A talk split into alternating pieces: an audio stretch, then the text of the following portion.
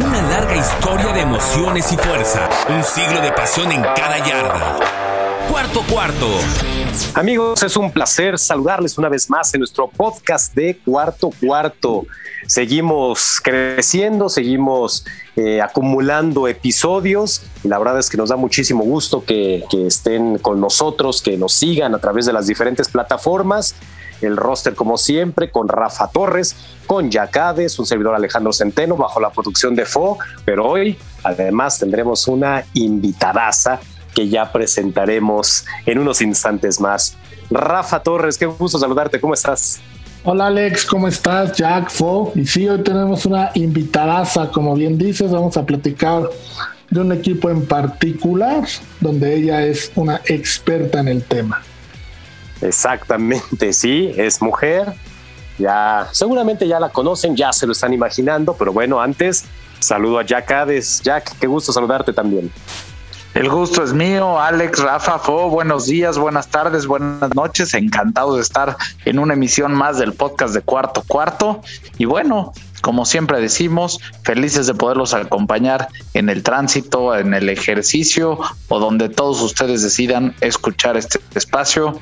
Eh, encantados y bueno, no tan encantados de hablar de los Patriotas, no, no te creas.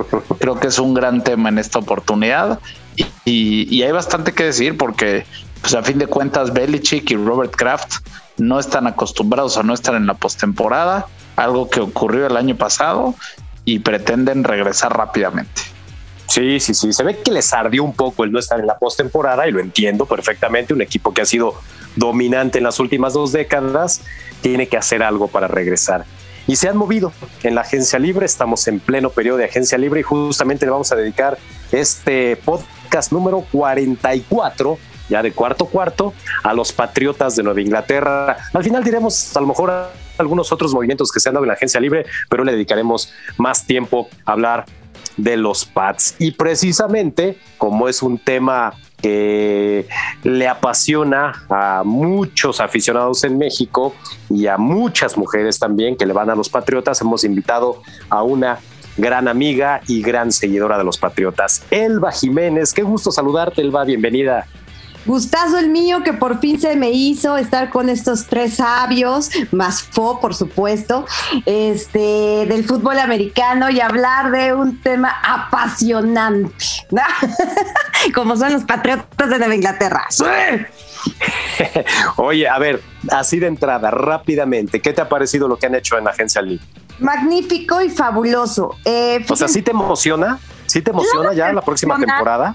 Estoy a punto de tatuarme en la nalga derecha un peito. Ah, me hablas, claro. oye, oye, pero, pero habría que grabar el momento, ¿no? Entonces, si quieres, pues podemos hacer algo al respecto para que se vean las redes sociales. Exacto, exacto. Y que me así gritando, va por ti, Belichick. Así, ¿no? Creo que lo, lo importante es entender por qué la derecha y no la izquierda, Elba porque yo soy zurda, entonces puede que todo, todo en mi juego de tenis siempre me estoy recargando en la izquierda. Entonces, pues mejor la derecha para que no vaya a fallar y no me duela tanto y pueda ir a entrenar al día siguiente. Ok, yo ah, bueno, ok. Eh, es una explicación que no me hubiera esperado, pero, pero bueno, pues muy válida.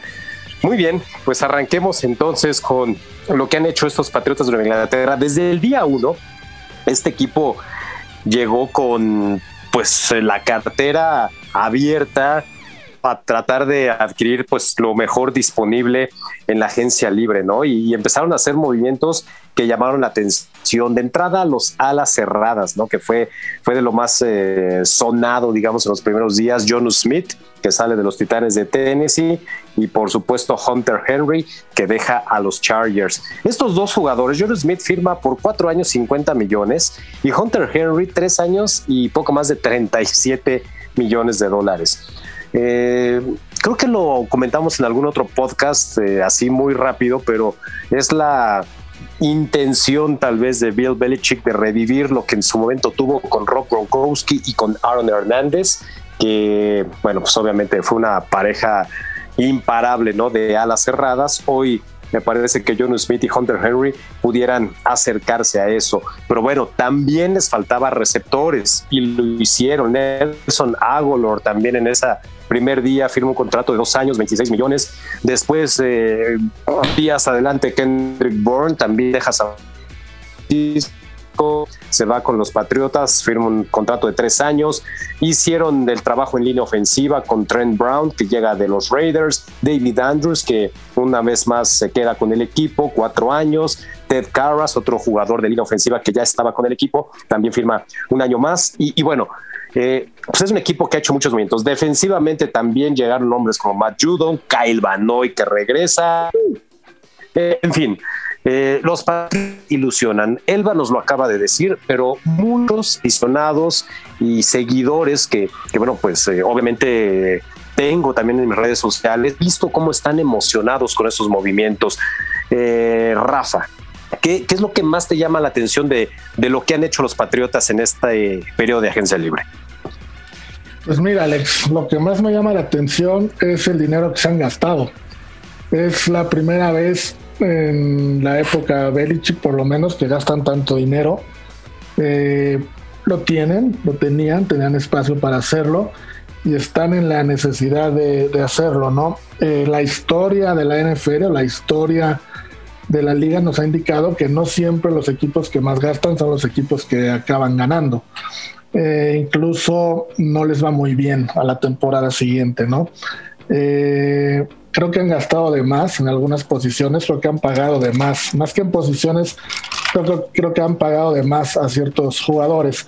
entrando rápidamente en los ofensivos, por ejemplo, ya mencionabas a Hunter Henry y a John Smith, ¿no? Dos alas cerradas, Hunter de tres, eh, firmó tres años, 37.5 millones, 25 garantizados. Y John Smith firma 50 millones por cuatro años y 31.25 millones garantizados. Eh, como bien dices, parece que va a buscar Belichick eh, los paquetes con el doble, ala cerrada, lo que hizo con Gronkowski, Aaron Hernández y antes con Daniel Graham y Benjamin Watson. Eh, parece que lo va a querer imitar. Me, parece a mí que no lo va a lograr. Hunter Henry nunca ha una temporada completa por lesiones en cinco años que lleva jugando nunca ha podido terminar una, una temporada. Sus lesiones vienen desde que estaba en Arkansas, en la universidad. Entonces no veo cómo vaya terminar, poder terminar una temporada jugando. Por el lado de John Smith, eh, me parece una muy buena contratación. John Smith en general me parece mejor que Hunter Henry, aunque Hunter Henry es mejor eh, recibiendo, ¿no? Pero en general creo que es un mejor a la cerrada. Eh, tuvo 114 recepciones todo el año, pero aún así yo creo que están pagando muchísimo más de lo que hubieran podido pagar por, por un jugador así. Ok, eh, pues sí, yo, yo también creo que gastaron muchísimo dinero en alas cerradas. Y decías, ¿no crees que va a tener ese impacto a lo mejor como cuando lo tuvo con Gronkowski y con Aaron Hernández? en esa época estaba Tom Brady, ¿no? El año pasado fueron la ofensiva 27 de la NFL, Jack, y pues el coreback sigue siendo Cam Newton, al menos eso es lo que se proyecta.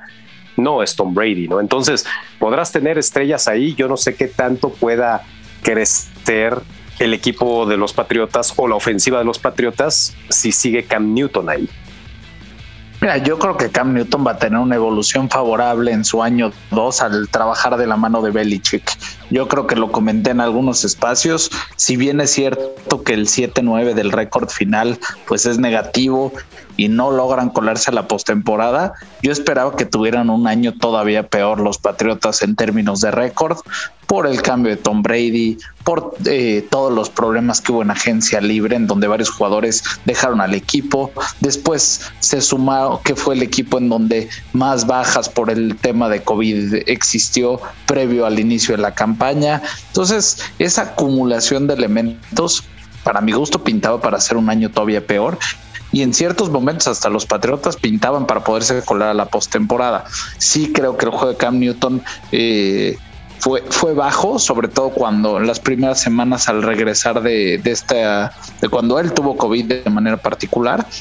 Y bueno, ofensivamente hablando, lo que pudo hacer por aire dejó mucho que desear. De cualquier manera, pues me parece que tampoco tenían mucho con qué. Eh, si te pones a pensar, Edelman no estaba, a nivel receptores no había mucho. Tuvieron que, que, sacar jugadores de la chistera.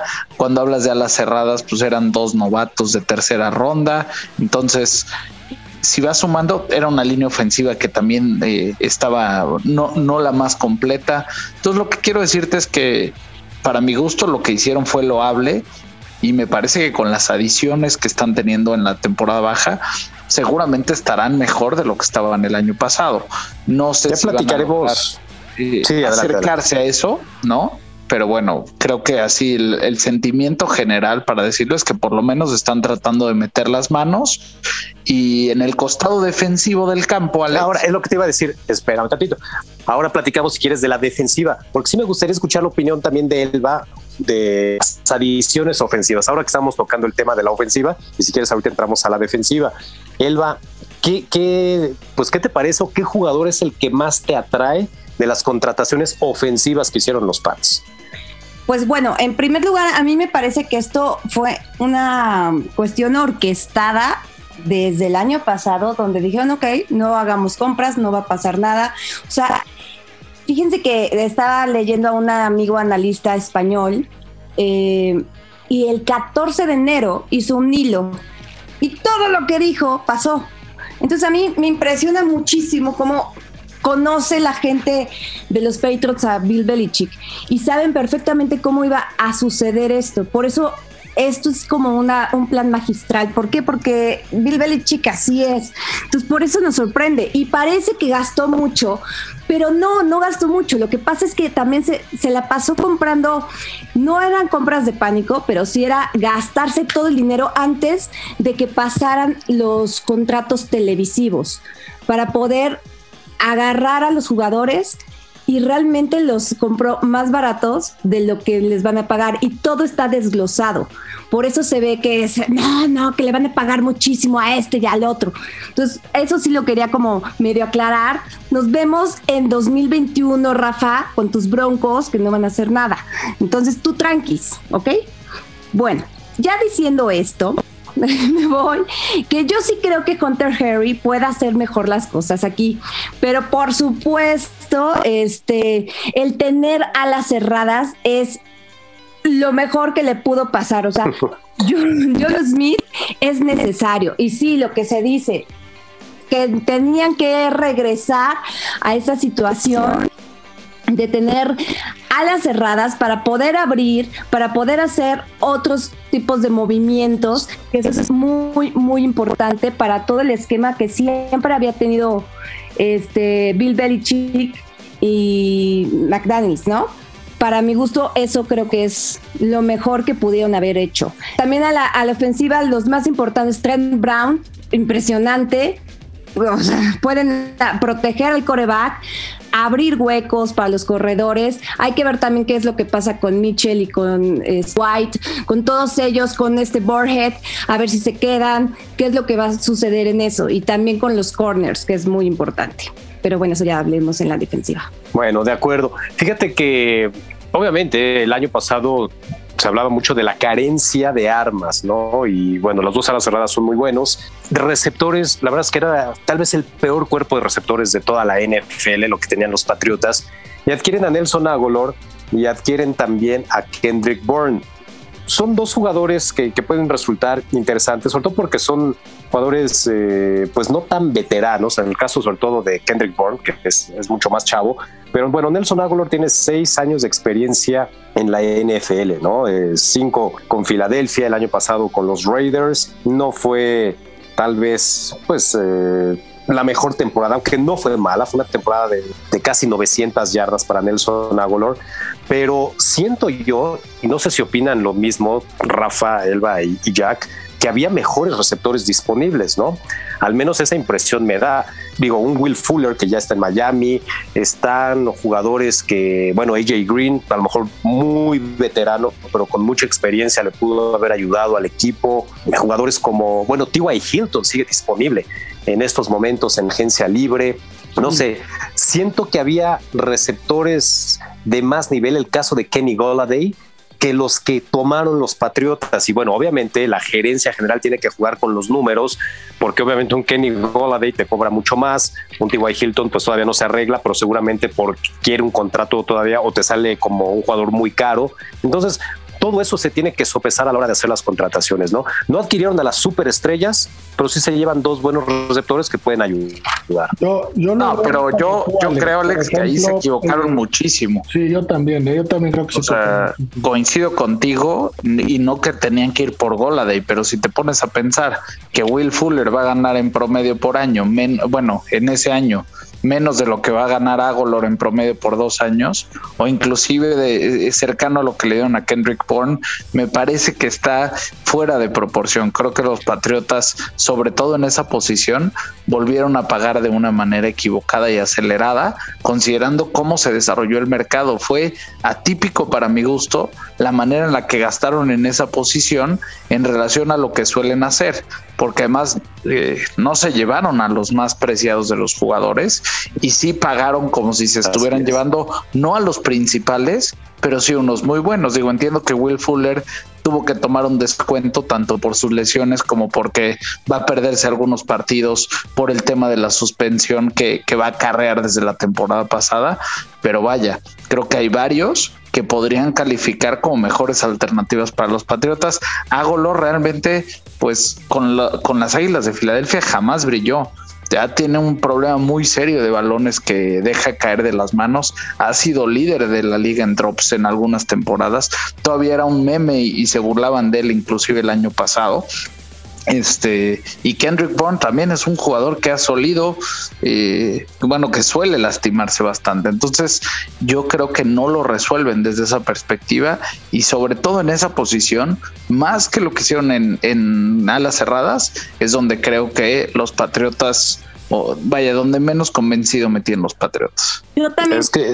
lo mismo, perdón, pero creo que también se están esperando al draft, porque este draft porque tiene lo que más talento tiene es justamente de receptores.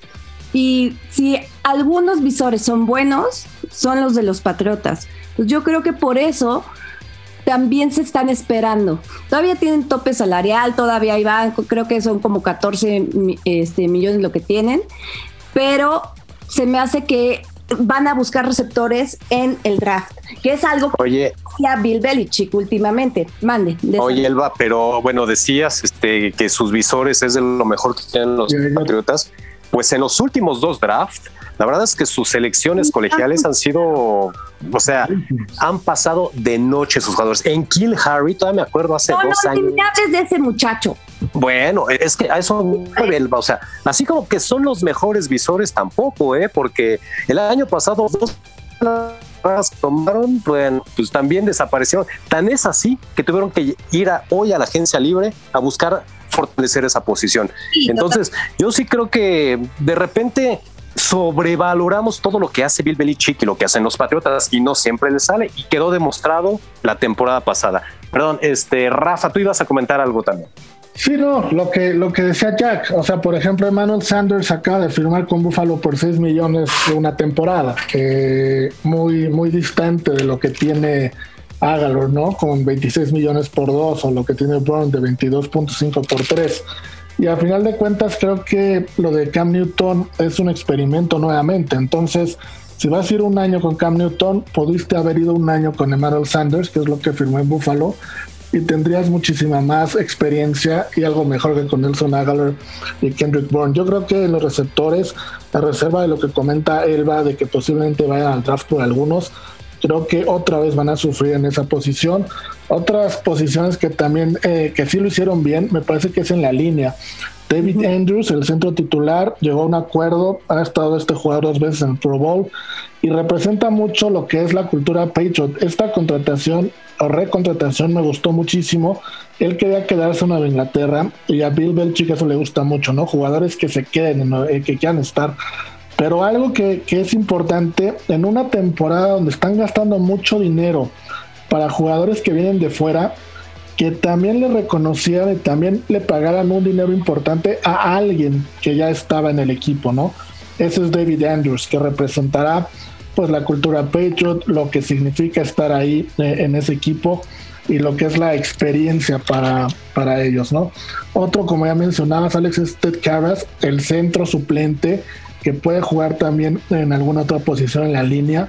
Lo seleccionaron en una sexta ronda en el 2016. Lo intentaron contratar hace dos años, pero él prefirió irse a Miami precisamente para ser titular y ahora viene de regreso a, Nueva Inglaterra a aportar profundidad en la línea. Me parece una muy buena contratación de estos dos jugadores. No todo lo que hicieron fue malo, pero sí creo que, eh, vamos a llamar a los blockbusters, lo que fue noticia importante, lo que se llevó los reflectores, creo que no fue tan bueno como parece. Y sí veo como, a pesar de que lo hicieron muy pronto, como unas compras de pánico, como compras, gastar mucho en algo que pueden haber conseguido por menos o conseguir algo mejor por ese dinero. Sabes que yo, yo, por ejemplo, en las salas cerradas, creo que pagaron demasiado por dos jugadores y pudieron haber invertido a lo mejor en un muy buen ala cerrada, cualquiera de los dos, y a lo mejor buscar un receptor abierto, un wide receiver, de mayor talento, de los que estaban disponibles en esta agencia libre, de mayor impacto. Creo que pudieron haber balanceado un poquito la ofensiva con eso. Porque, ok, o sea, dos alas cerradas muy buenos, lo entiendo, pero el juego largo no va a ser posible explotarlo, eh, al menos eso en el papel, ¿no? Entonces, yo sí creo que, que los Pats también se equivocan en ese sentido, pagándole mucho dinero a dos alas cerradas y no invirtiéndole más a un receptor abierto. Adelante, Hay una cosa muy extraña que acabamos de, bueno, sacaron las estadísticas de cómo iban a ser, bueno, los pases largos de Cap Newton. Extrañamente, donde le fue muy mal es en los pasos, en los pases cortos, no en los largos. Entonces, eso sí es lo que, lo que deberíamos de ver y también deberíamos de ver que realmente lo que le había funcionado a Nueva Inglaterra, estuviera quien estuviera, aunque siempre estuvo, ya sabemos quién, el innombrable, Ah, ya es innombrable, ¿eh? Qué ah, bárbaro. Siempre ha sido innombrable, lo sabe todo el mundo. no, es realmente las dos salas cerradas. Para mí es sumamente importante que haya ahora dos, dos buenos, muy buenas salas cerradas, que sobre todo bloqueen, que también dejen que pasen los corredores. Bueno, Hunter Henry no bloquea nada, ¿eh? John Smith sí, pero Hunter Henry va, bloquea y se va a lesionar. Él no se caracteriza por. No le tienes buena fe, así como yo no le tengo buena fe a este Wentz, que es lo que habíamos comentado. No, no, no tenerle buena fe, Elba, es de ver las estadísticas y ver por qué se ha lastimado. O sea, Hunter Pero fíjate que también. Hunter Henry no se caracteriza por bloquear. Que estar en otro equipo. Pero no le van a pedir algo que no sabe hacer. O sea, John Smith sí te la compro, que puede bloquear y puede, eh, puede servir mucho para eso. De hecho, es su especialidad. Pero Hunter Henry no es un, ala cerrada que se caracterice por bloquear. Él recibe, tuvo 196 recepciones la temporada pasada. Yo sé que no confías eh, en el cocheo excelente que tienen los Patriotas, pero confía en él. De verdad creo que, que por algo Bill Belichick está confiando en él y por algo tiene las características para poder hacerlo bloqueador si pudo hacer bloqueador a, Gronkowski, ya el último, que el pobre se caía en ese milagro de Miami, de verdad, yo creo que sí pueden hacer las cosas muy bien. Sí hay cosas que no me gustan total y absolutamente, que dije, uy, ¿por qué aquí? Pero digo, no todo está bien, por supuesto, pero creo que aquí sí de los receptores estoy casi segura que está apostando todas sus canicas para el draft. Pues yo espero, Elba, ¿eh? porque si revisamos los últimos cinco drafts de los Patriotas, solo han seleccionado cuatro receptores. El año pasado no seleccionaron a ninguno, ningún receptor abierto. En el draft de 2019 solo seleccionaron a Hill Harry, que fue su primera selección de ese draft, y nada más. En el 2018 ningún receptor. En 2017 ningún receptor. En 2016 seleccionaron a dos, Malcolm Mitchell y Devin Lucien. ¿Dónde están esos jugadores? Pues seguramente en algún otro empleo, pero en la NFL no están, ¿no? Entonces, por eso digo. Yo creo que no nada más eso, Alex. Sumando lo que estás diciendo, pues a fin de cuentas, eh, si algo tenía la clase del draft del 2020 eran receptores. o sea, donde abundaban receptores era el año pasado. Este año sí existen muy buenos, pero no se habla que es una clase tan completa como la que vino en el, el, año pasado y vaya que los vimos hacer cosas interesantes, ¿no? Eh, lo de Jefferson, lo de City Lamb, vaya, en fin, creo que sí, hasta cierto punto logró consolidarse como una clase especial y lo que les falta pero, pero yo creo que los Patriotas sí, sí se equivocaron en, en la posición y pues cuando, cuando nos dicen, oye, le, costaban trabajo los pases cortos, no, le costaban trabajo todos los pases, fueran de una, dos, cinco, diez o veinticinco yardas a cambio. No, definitivamente, o sea, digo, Elba, yo sé que pues le tienes mucha fe a Bill Belichick y a Josh McDaniels y al proyecto, pero la verdad yo sí estoy muy convencido y más después de haber visto lo que pasó justo la temporada anterior, que ese equipo era Tom Brady. Ay, no, no, pero No, sí, perdón, o sea, Tom Brady. ¿No me puedes decir algo cuando tú empezaste hablando de este en este programa de son ocho jugadores los que se bajaron por el COVID? Fueron millones. De acuerdo. No, de acuerdo. No sé o sea, pasaron muchas cosas, Elba, pero. Que un solo hombre. Y no me pueden venir a decir con que, ay, es que ganó el Super Bowl porque nada. No, no, no, eso no se le. O sea, no. Pero jamás. No. No. No, no, fue extrañísimo todo lo que sucedió para que eso pasara. Oye, Elba, o sea, pero a mí lo que. ¿cómo, pasaste de amar a Brady a odiarlo de esta manera? No, es que no, no sé por qué todo el mundo jura que porque le vas a los Patriots te gusta Tom Brady. A mí nunca, jamás. Todo el mundo lo sabe. Nunca. Hay cosas que a mí realmente de, de él no me gustaban. Me gusta el sistema Patriot. Eso sí, el Patriot Way me encanta pero Brady no, y no por un hombre voy a... Bueno, pues el Patriot Way sin Brady el año pasado no funcionó, ¿eh? Pero no es sin Brady, es sin 18 personas. Para colmo, tienes que a todos les dio COVID. Cuando todo iba muy bien. Eh, el partido contra Miami perfecto, contra Seattle hoy estuvieron a una yarda porque todo el mundo sabía que iba a correr Cam Newton y ahí la fregaron contra los Bills un fumble, o sea, realmente hubo buenos partidos. Contra los Chiefs estuvo muy bien hasta que este baboso se, descontroló, el coreback, que se me fue otra vez su nombre, no puede ser, porque de verdad lo, lo detesto un poco, entonces lo elimino de mi cabeza. Pero después de que a, a Cam Newton le dio COVID, nunca volvió a hacer lo mismo que más o menos estaba haciendo y que más o menos ya estabas así como de, ah, pues sí nos estamos ilusionando, sí, sí, sí, ya estamos ahí como que va bien. Y después le dio a todo el mundo COVID, fue un desastre y lesiones y lesiones y lesiones. Borhead, que estaba corriendo maravillosamente, lesionado, va y fuera la temporada. Entonces, era un desastre, pero por todas las circunstancias, no por un hombre realmente fue todo. El señor Tom Brady tiene pases de anotación con más de 70 jugadores en su carrera.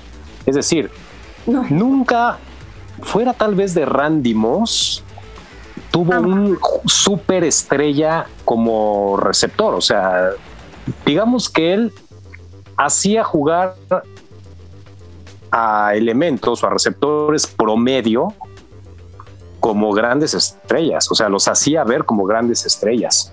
Entonces yo sí creo que el Shorton Brady merece mucho mérito de los logros de los Pats y, sobre todo respeto, o sea, no por nada tiene siete anillos del tipo. Digo, entiendo que ha sido eh, el equipo de los Patriotas, entiendo que ha sido eh, pues también bajo la dirección de Bill Belichick y que le ha armado buenas defensivas y bueno, es un trabajo en equipo.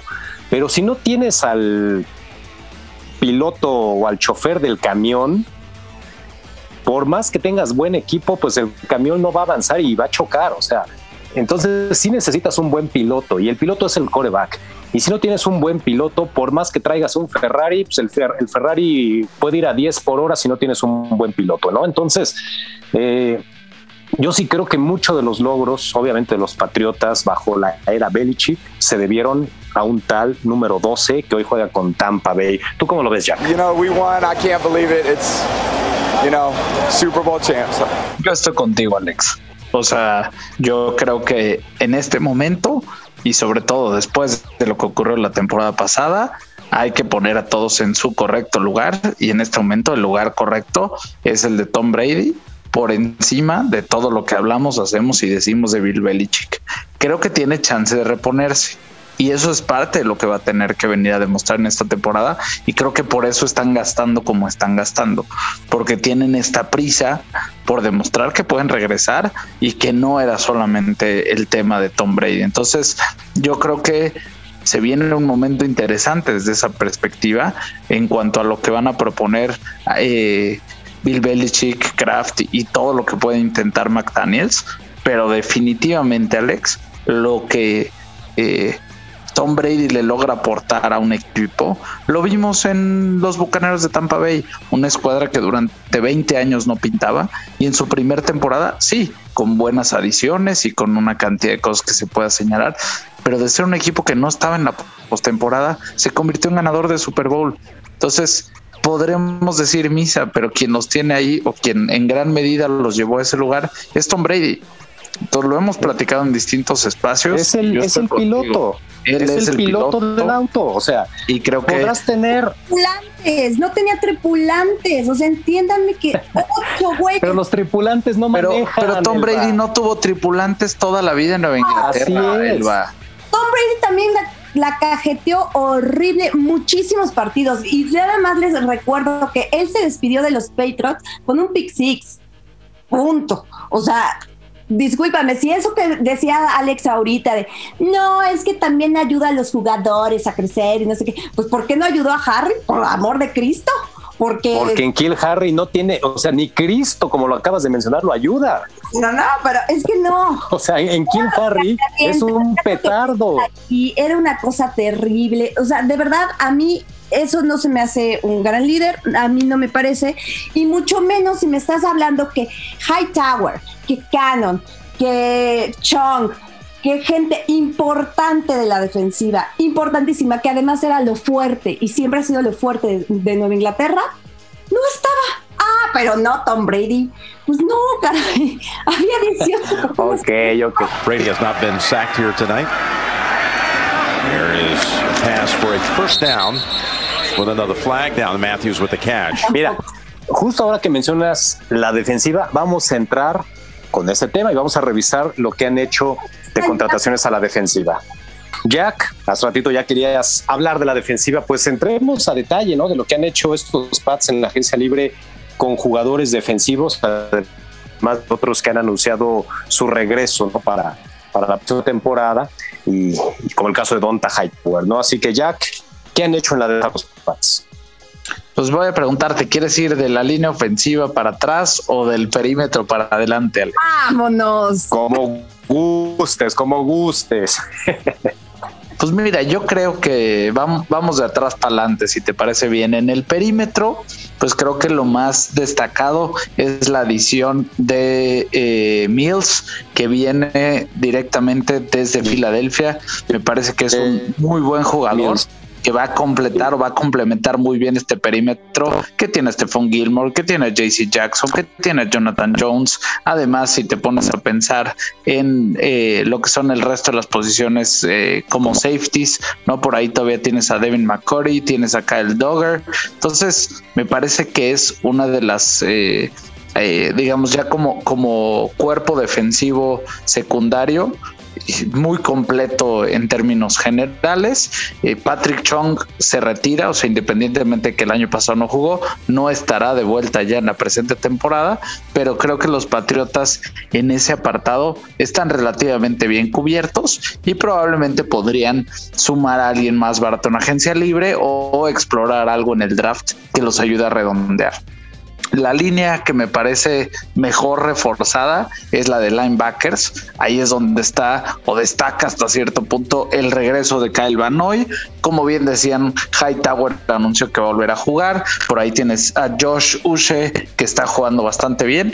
Y la adición más importante de la agencia libre, hablando del costado defensivo, e inclusive pues me atrevería a decir general por la cantidad de dinero garantizado que le otorgaron, es la de Matt Judon, que viene de los Ravens events y, bueno, es puede jugar en el en el en el edge, en esta defensiva 3-4 o puede ser parte de los linebackers que estén por ahí jugando. Entonces, es una adición muy interesante de los Patriotas que tienen realmente redonda la posición de los linebackers y van a poder jugar bastante con los diferentes jugadores señalados, además de que tienen por ahí eh, algunos elementos adicionales para situaciones en específicas como Bentley, como Macmillan como Anthony Jennings, vaya, creo que es, es una escuadra bastante redonda.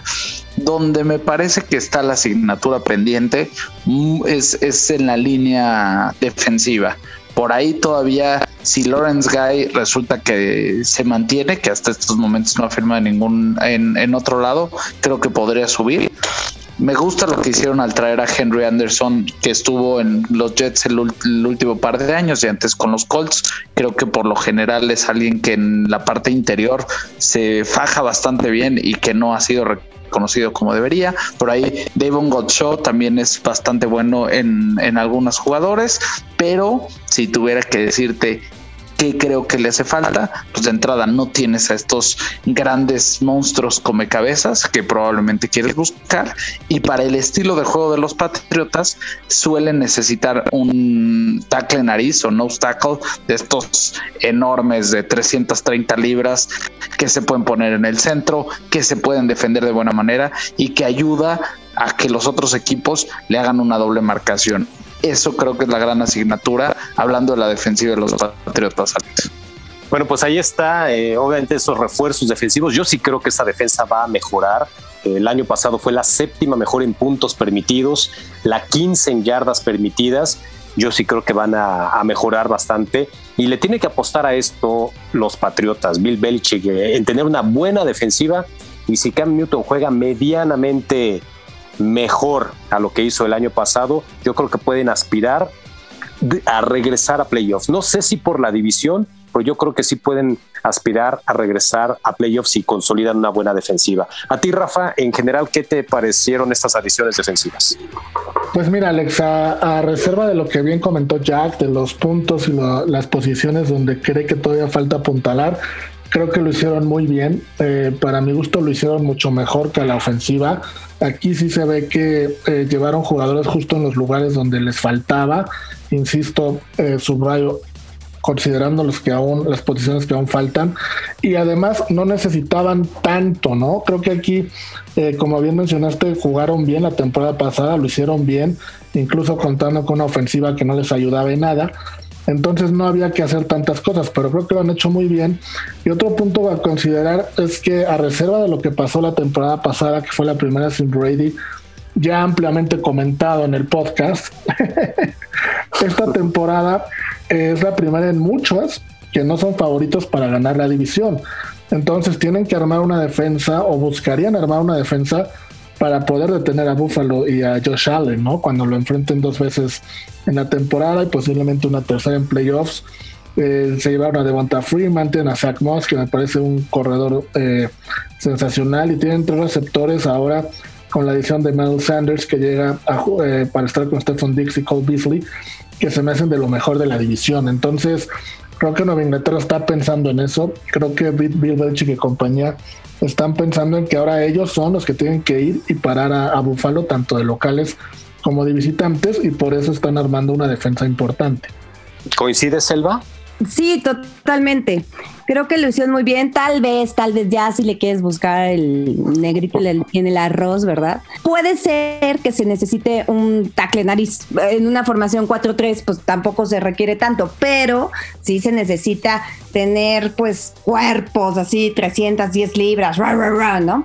Y, y creo que es lo único que nos falta un poco. Lo de Hightower a mí me parece formidable. Es cierto que ya está un poquito grande, tal vez, pero sigue siendo un súper líder y, esperemos que no le cueste mucho el hecho de, de esta, bueno, de no haber tenido actividad un año, que eso es importante. También hay que checar bien si se van Gilmore y este Via Canje y JC Jackson, que a mí eso me, me traería una tristeza profunda y terrible, porque pues obviamente cornerback sería la primerísima necesidad para cubrirla, eso sí.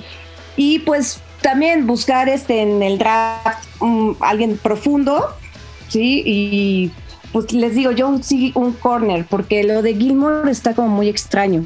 Y también fíjense que a mí no me encantó mucho este movimiento de, o sea, no está mal, pero pues sí hay que contestar algo, ¿no? Lo de Adams es como algo limitado este muchacho, no me encanta. Pero, pero por todo lo demás creo que se me hace una gran defensiva, me gusta. Montrevious Adams, ¿no? Este linero defensivo al que te refieres, que, que, firma. divina. que firma por un año y 2.5 millones de dólares. Pues sí, o sea, entre él, entre Davon Gocho, intentarán encontrar a ese ataque defensivo del que habla Selva y del que habló también Jack, ¿no? Eh, es que obviamente cuando pensamos en esas grandes defensivas de los Patriotas, con Richard Seymour, con Vince Wilfork, ¿no? Yo creo que ese es el referente en cuanto al guardia nariz o a, los tackles defensivos que requiere este equipo, pues sí, creo que eh, no lo tienen en este momento, pero veremos si, si por ahí alguno de estos jugadores logra tener pues esa participación que le gusta a Bill Belichick en una defensiva frontal, pues para sellar los huecos, para frenar la carrera, para ser disruptivos con la línea ofensiva rival y echar a perder las jugadas, ¿no? Ya, ya veremos. Yo, yo creo que si esta defensiva luce bien, o sea, eh, como dices, ¿no? Faltará ver qué pasa con Stephon Gilmore eh, ya finalmente, pero definitivamente sí me gusta esta defensiva y, creo que con esta defensiva sí le puede dar muchos problemas a, cualquier equipo, ¿no? no solamente a Buffalo, que obviamente se eh, erige como el favorito otra vez en el este de la conferencia americana. Pero bueno, o sea, Miami también tendrá lo suyo ofensivamente y los Jets, ¿no? Que viendo también han hecho ahí algunas contrataciones ofensivas que pues apuntarían a que este equipo puede mejorar, ¿no? Y sobre todo en el cambio de coach. Y no me hagan mucho caso, pero creo que ya que todo el mundo anda con el morbo y así, nos enfrentamos, ahí nos enfrentamos, pero se enfrentan los Patriots a Tampa Bay, ¿no? Este, este año, según de acuerdo. Que ya lo habíamos. Fíjate que ahora no lo recuerdo, pero ahora no, lo revisamos ahora de volada. pero Y también sería... que obviamente Boogeyman, que está de regreso, mi Vanoy. Eso me pone realmente feliz, contenta. Un líder, alguien que conoce perfectamente el sistema y cómo se hacen las cosas en Nueva Inglaterra, así que se me hace grande, maravilloso. Sí, juegan Alex y juegan en casa. Sí, ¿no? Ay, pues eso va a ser Mira, mira, ya interesantísimo ver a Tom Brady ahí. Bueno, ese va a ser domingo por la noche seguro. Sí, seguro, estelar. Dios mío, santo. Bueno, lo de Kyle Van incluso hasta él mismo se sorprendió, ¿no? Ahora que, que regresa a Nueva Inglaterra, él mismo lo declaró, o sea, un año en Miami y va de regreso a los Pats. Lo increíble fue que los Patriotas, cuando se fue Banoy a Miami, recibieron una, un draft compensatorio de los Delfines y ahora van a tener ese draft compensatorio, o sea, ese pick de draft compensatorio y además de regreso a Kyle Banoy. O sea, ese movimiento sí no lo entendí, pero por Miami, ¿eh? o sea, no por los Pats. O sea, no entendí por qué Miami pues no conservó a Kyle Banoy, ¿no? Sí, fue una cosa muy extraña también y eso también es súper importante, decir que tienen 10 selecciones de draft los Patriots. Entonces, por eso creo que que va a ser un buen draft. Acuérdense que también el draft, ahorita podemos decir, ah, sí, no sirvió nada y bla, bla, bla, pero yo sí creo que, o creo, eso es mi percepción, que el draft sabe si es bueno o malo después de tres años. Para mí. Bueno, el, año pasado también tuvieron 10 selecciones, ¿eh? Y repito, pues no. Pero no sabemos, nos faltan otros dos añitos para que lo Sí, sí. No, bueno, pero es que hay novatos que son de impacto inmediato. ¿No? Y bueno, a lo mejor Josh Ushe, que lo mencionó Jack ahí, eh, pues sí fue de lo, ah, por decir algo, de lo mejor, aunque pues tampoco fue eh, espectacular. O sea, tuvo una captura en toda la temporada, Josh Uche. Eh, bueno, los alas cerradas pasaron de noche, ¿no? Tanto Devin así como Dalton King el año pasado. Y bueno, ya de las rondas últimas, la verdad es que eh, pues no vale ni la pena mencionarlos. Hace dos años, bueno, en Kill Harry sigue desaparecido. Joe Juan Williams, este cuate sigue en el equipo. pues la segunda selección de los Patriotas, un corner. Pero Chase Winovich, sí, él sí sigue. Eh, Damien Harris, obviamente, como corredor. O sea, tampoco es que le han atinado a todos. ¿eh? Harris no es malo, el corredor. No, no, bueno, no, por eso, no. Damien Harris sí. Ah. Eh, pero vaya, también tuvieron 10 selecciones en el draft de 2019. O sea, han tenido 10 selecciones en 2020 y 10 selecciones en 2019. Y pues repito, o sea, tampoco es que de los 20 jugadores que han seleccionado les haya salido un superestrella o dos. Y, no, o sea, no han hecho buenos drafts. Entonces, con ese antecedente, pues, ¿por qué pensar que este sí va a ser distinto? Porque todo el mundo tiene derecho a equivocarse, Alejandro, por amor de que Pero además, otra de las prioridades evidentemente tiene que ser un coreback, por amor de Cristo Dios. Y pues está hablando, se dice que el muchacho de Ohio, Fields, puede ser. Y pues obviamente tú ves los videos en YouTube y pues todo el mundo dice, sí, claro, todos son buenísimos jugadores, pero este niño tiene cosas muy, muy interesantes. No sé si lo han visto, pero bueno. No, claro, Justin Fields. Ahora, yo les pregunto, Rafa y Jack, eh, ustedes siendo Bill Belichick o el gerente general en Nueva Inglaterra, ¿tomarían, irían por un coreback como su primer pick en este próximo draft? Ay, no. Yo como el primer pick no, Alex. Eh, sí buscaría eh, a alguien para tomar la batuta después de que Cam Newton se vaya, pero no, no creo como el primer pick. Y más porque no van a ir por los primeros, ¿no? O sea, vamos, eh, yo iría por, a lo mejor por uno, alguien en la línea, a lo mejor por un receptor, eh, pero no, por un primer pick como coreback, no, después a lo mejor en la agencia libre, tanto esa temporada todavía faltan muchas cosas por pasar, o la próxima podrían conseguir a alguien mejor que Cam Newton. Yo creo que deben de ir por el mejor jugador disponible, Alex, porque es un equipo que tiene muchos huecos todavía, justo considerando de lo que vienen. Yo te diría que si se encuentran con uno de los mejores corebacks rankeados cuando tienen la opción de seleccionar con ese pick 14, creo que deberían de ir por él, porque lo más probable es que Cam Newton no sea la solución en la posición de coreback y por ahí eh, tampoco estuvieron cómodos con Tidham en los controles. Entonces, si empezamos a analizar lo que se viene, pues definitivamente necesitan alternativas.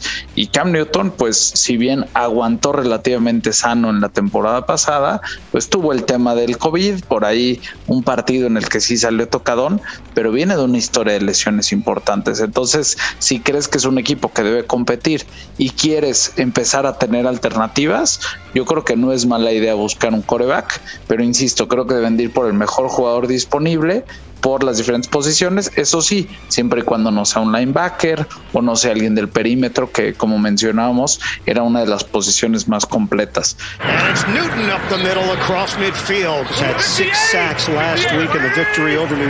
Yo creo que por ahí, pues por ejemplo, como decíamos, si, si hay un buen tackle nariz, creo que deben ir por él, o tienen que sustituir para mí la baja más sensible y de la que no hablamos en la línea ofensiva, que es la de Joe Thuney. Es eh, alguien que fue un ancla en esa línea ofensiva durante las últimas cinco campañas y pues lo dejaron irse sin, sin tanta dificultad del equipo de Kansas City. Yo, yo sí creo que si hay uno de los tres o cuatro mejores corebacks prospectos para esta próxima temporada disponible, yo sí creo que tendrían que ir por él, porque o sea, Nueva Inglaterra queda claro, o sea, Cam Newton no es la solución y mucho menos a futuro. O sea, yo no veo a Cam Newton siendo el quarterback franquicia en los próximos 3, 4 años. O sea, no, no, sé si vaya a jugar esta próxima temporada y después tenga salida pero no lo veo jugando muchos años con los Patriotas. Entonces yo sí creo que tienen que ir buscando ya un contrato o sea, tan están de acuerdo los Patriots contigo que le ofrecieron un contrato por un año y cuatro millones de dólares. Correcto. Sí hay ciertos incentivos, pero la muestra más clara la están dando los números ofrecidos y tiene que ver con este entendimiento de que o puede ser un coreback puente, como esto se le llama, o nada más le están dando oportunidad de mantenerse y si ven que alguien está disponible y les gusta más, a mí no me sorprendería que se quede fuera del equipo a la hora de la hora. Entonces yo estoy contigo. Creo que es un equipo, insisto, que tiene varios huecos, pero uno de los más importantes es el de la posición de mariscal de campo. Y si estuviera uno de los más fuertes en la primera ronda, inclusive Jones, que lució increíble en el, en el tazón colegial. Pues eh, él no es de los cuatro eh, favoritos, creo que es el quinto, pero yo hasta ahí lo veo en la posición 14 probablemente y creo que lo deben de considerar con seriedad. Sí, sí, sí, yo, yo, yo sí lo creo, ¿eh? Y también eh, puede ser el último llamado de Cam Newton, no solo en los Patriotas, sino en la NFL. Y un punto importante, la mejor temporada que tuvo Cam Newton fue la temporada 50, cuando fue MVP. Esa temporada al receptor que más pases le lanzó fue a Greg Olsen, eh, cerrada. Entonces también creo que Belichick le está llevando dos alas cerradas como para decir, eh, estoy llevándote un esquema en el que a mí me gusta, en el que tú funcionas, en el que ya funcionaste. Si ahora sí aquí no puedes, no veo forma de que puedas seguir en Patriotas y posiblemente sea su última temporada como coreback titular en la NFL. ¿eh? De acuerdo. Bueno, para cerrar el tema de los Patriotas, eh, muchachos, pues ya les pregunto, ¿cómo calificarían el draft? Más bien no el draft, eh, la agencia libre hasta el momento de los Patriotas. Una calificación del 1 al 10, ¿qué, calificación le das, Jack? Pues yo les daría un, un buen 7, Alex. Creo que como señalamos, hicieron buenas adiciones, pero creo que en muchas gastaron más de lo que debían. Nos tienen acostumbrados a ser más conservadores los patriotas, a esperar que pasen la primera hora de la agencia libre y tomar decisiones eh, con un poquito más de espacio. Creo que sí, el atractivo de estar en un equipo como el de Bill Belichick y Tom Brady se ha perdido y por eso algunos jugadores como Agolor terminan ahí por 22 millones de dólares con 16 garantizados.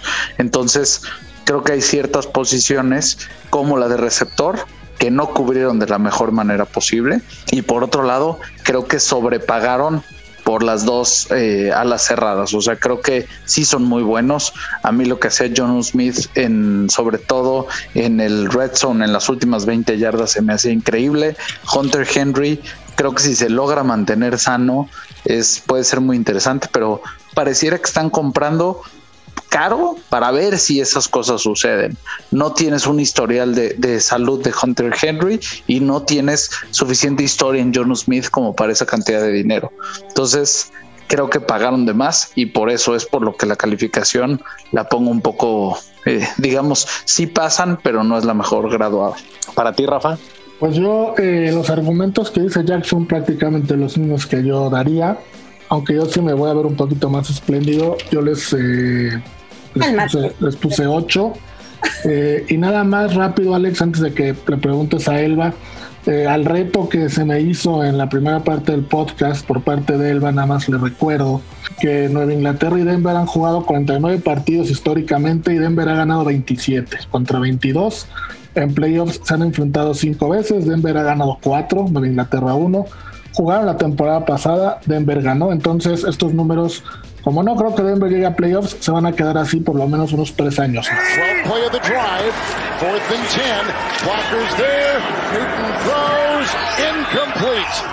And looking for Harry Busby was on the coverage. Clock at 59. On downs, it goes to Denver. Va a seguir teniendo ventaja.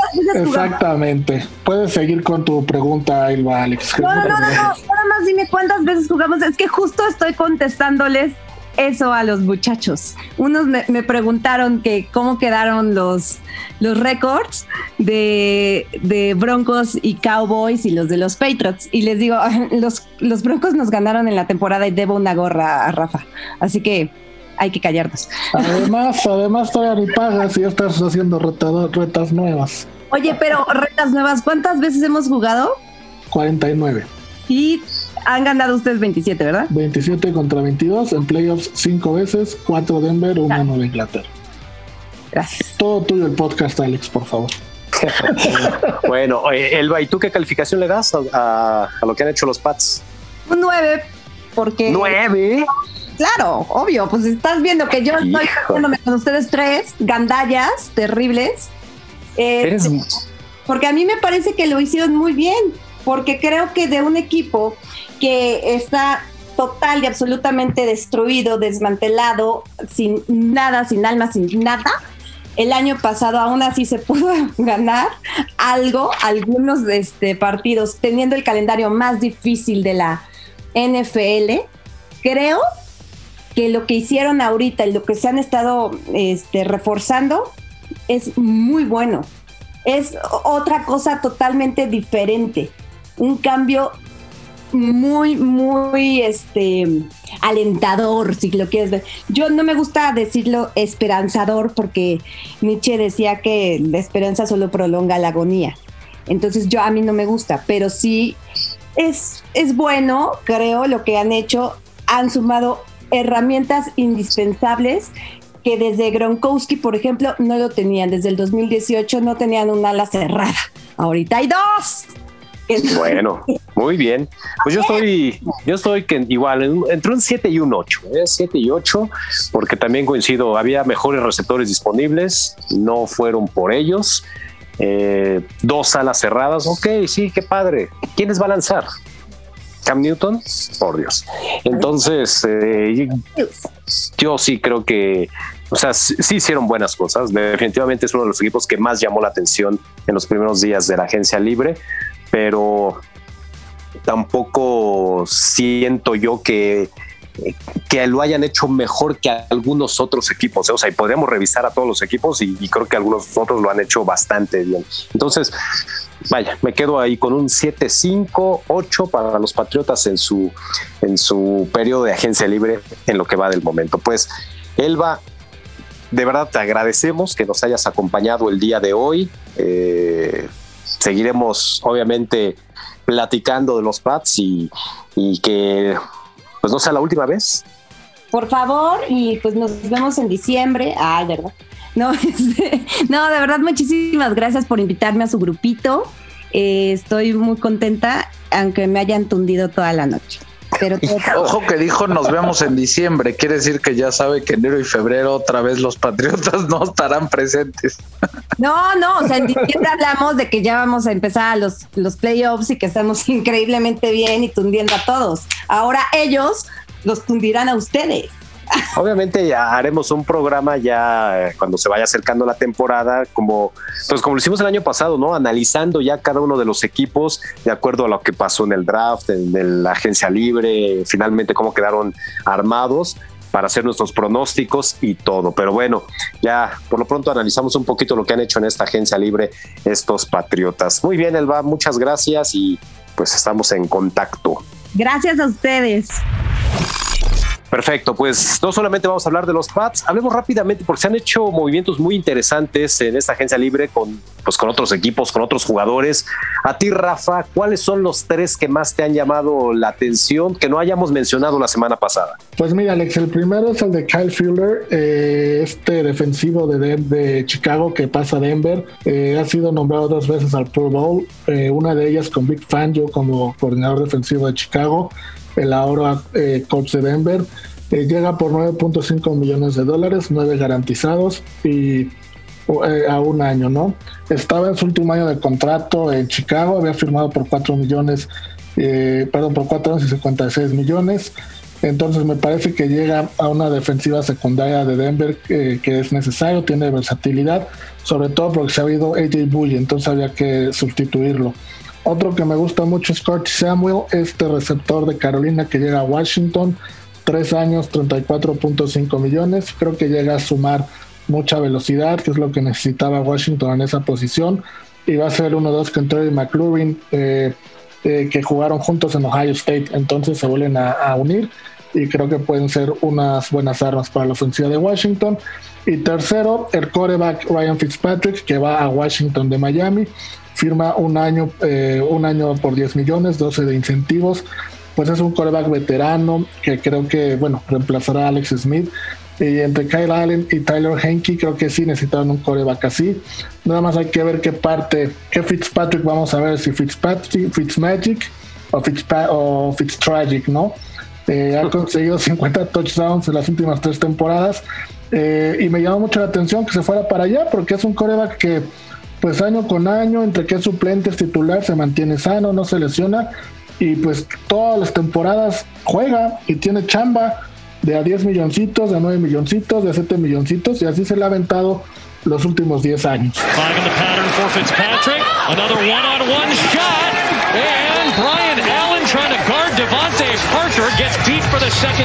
bueno, es un cuate que acaba en la estadística. Creo que por partido jugado en la NFL ha ganado más de medio millón de dólares.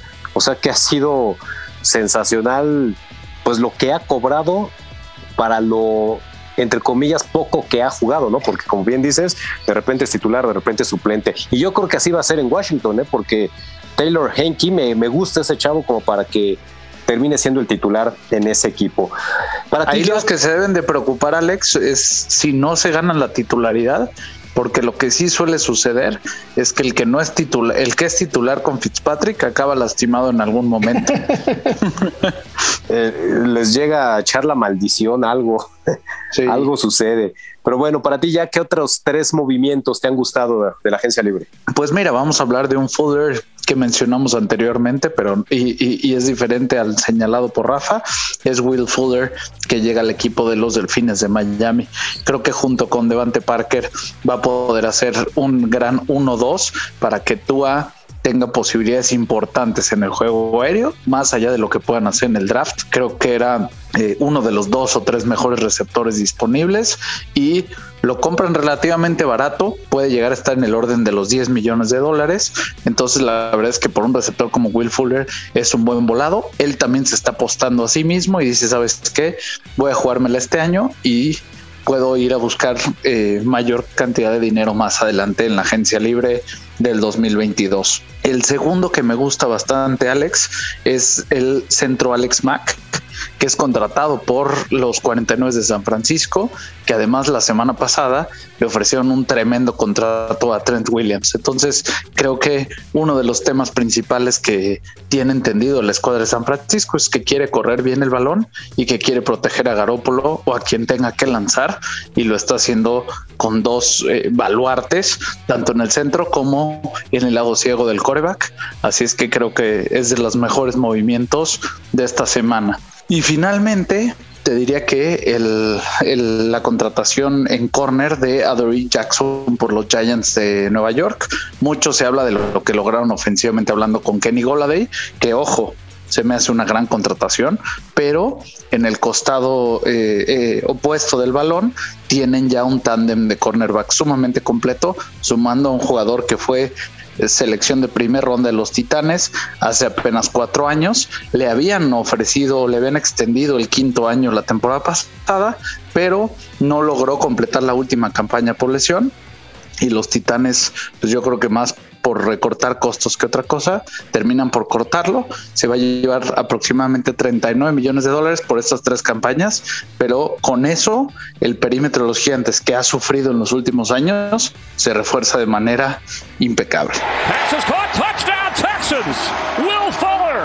Muy bien, pues también son muy interesantes esas contrataciones. Pues yo empezaría con Kenny Goladay, justamente ahora que lo mencionas, era eh, en el papel, en los análisis, el mejor receptor disponible en la agencia libre y termina yéndose a los gigantes, ¿no? Justamente este hombre que estuvo con los Leones de Detroit, que hace un par de temporadas llegó a ser el líder en touchdown de la NFL con 11 touchdowns en 2019 y bueno, pues obviamente fue su mejor temporada y de hecho ha sido la única buena temporada, ¿no? Y, eh, porque si revisamos sus números en cuatro años, en su primer año tuvo tres touchdowns, en su segundo cinco touchdowns, y bueno, en el más reciente, que solamente jugó cinco partidos porque estuvo lesionado, tuvo dos touchdowns. Entonces, eh, sí está bien calificado en cuanto a, sus cualidades, pero tampoco es que haya demostrado mucho o haya jugado mucho, ¿no? Kenny Goladay y le dan un contrato por cuatro años y 72 millones de dólares. De repente esta ofensiva de los gigantes ya empieza a lucir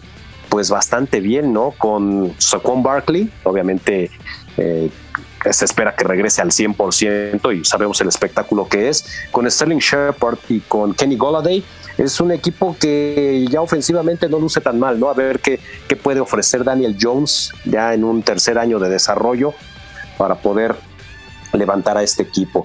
Bueno, esa es una.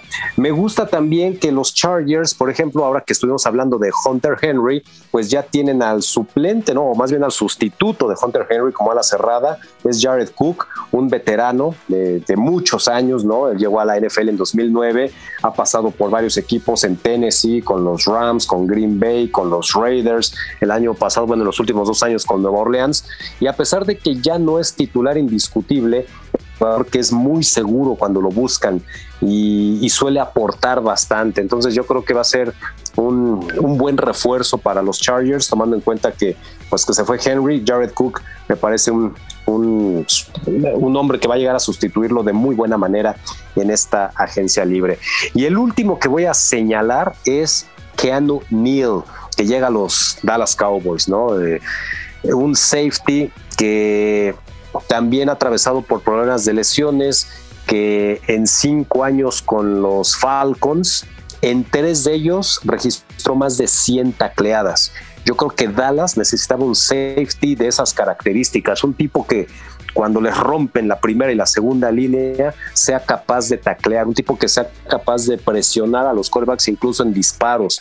Y Keanu Neal tiene esas características, además de que se reúne con eh, Dan Quinn, que fue su head coach obviamente en Atlanta y que ahora será el coordinador defensivo de los Vaqueros, lo conoce perfectamente, sabe lo que puede aportar en un esquema defensivo. Y, bueno, a mí particularmente esa contratación sí me gusta mucho para los vaqueros. Parece que están haciendo también un poquito la tarea en ese sentido de reforzar la defensa. Así que bueno, esos son mis tres eh, agentes libres que, en esta semana también me llamaron mucho la atención, muchachos.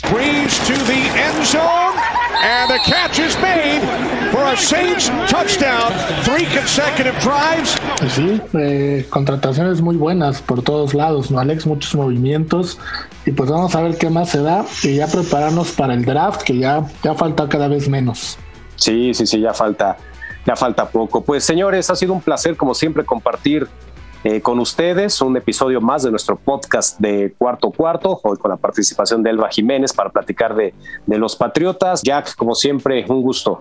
Un gusto, Alex, haberte acompañado en este episodio de Zona Patriota. No, no te creas, un gusto también tener a Elba, tener a Rafa, eh, a Fo en la producción y sobre todo a todos nuestros amigos que nos escuchan semana a semana.